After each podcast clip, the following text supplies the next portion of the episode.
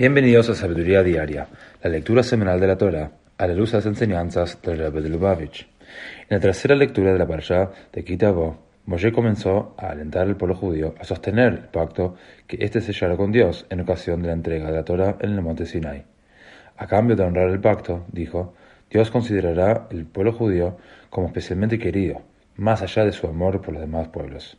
Como dice el versículo, liot lo Dijo Moshe al pueblo judío, Dios os ha apartado hoy para ser su pueblo preciado.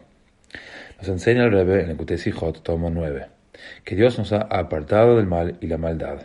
Nuestra naturaleza divina y nuestro verdadero ser interno nos colocan absolutamente por encima de toda participación en el mal, lo que nos vuelve inherentemente incapaces de cometer daño.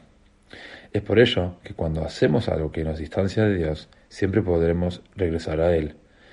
Cuando el regreso a Dios está motivado en un apasionado amor a Él, no solo podemos abandonar comportamientos negativos y malos hábitos en cualquier instante, desafiando así las fuerzas naturales de la inercia y el hábito, sino que incluso podemos convertir deliberados pecados pasados en motivación para comportamientos de signo positivo.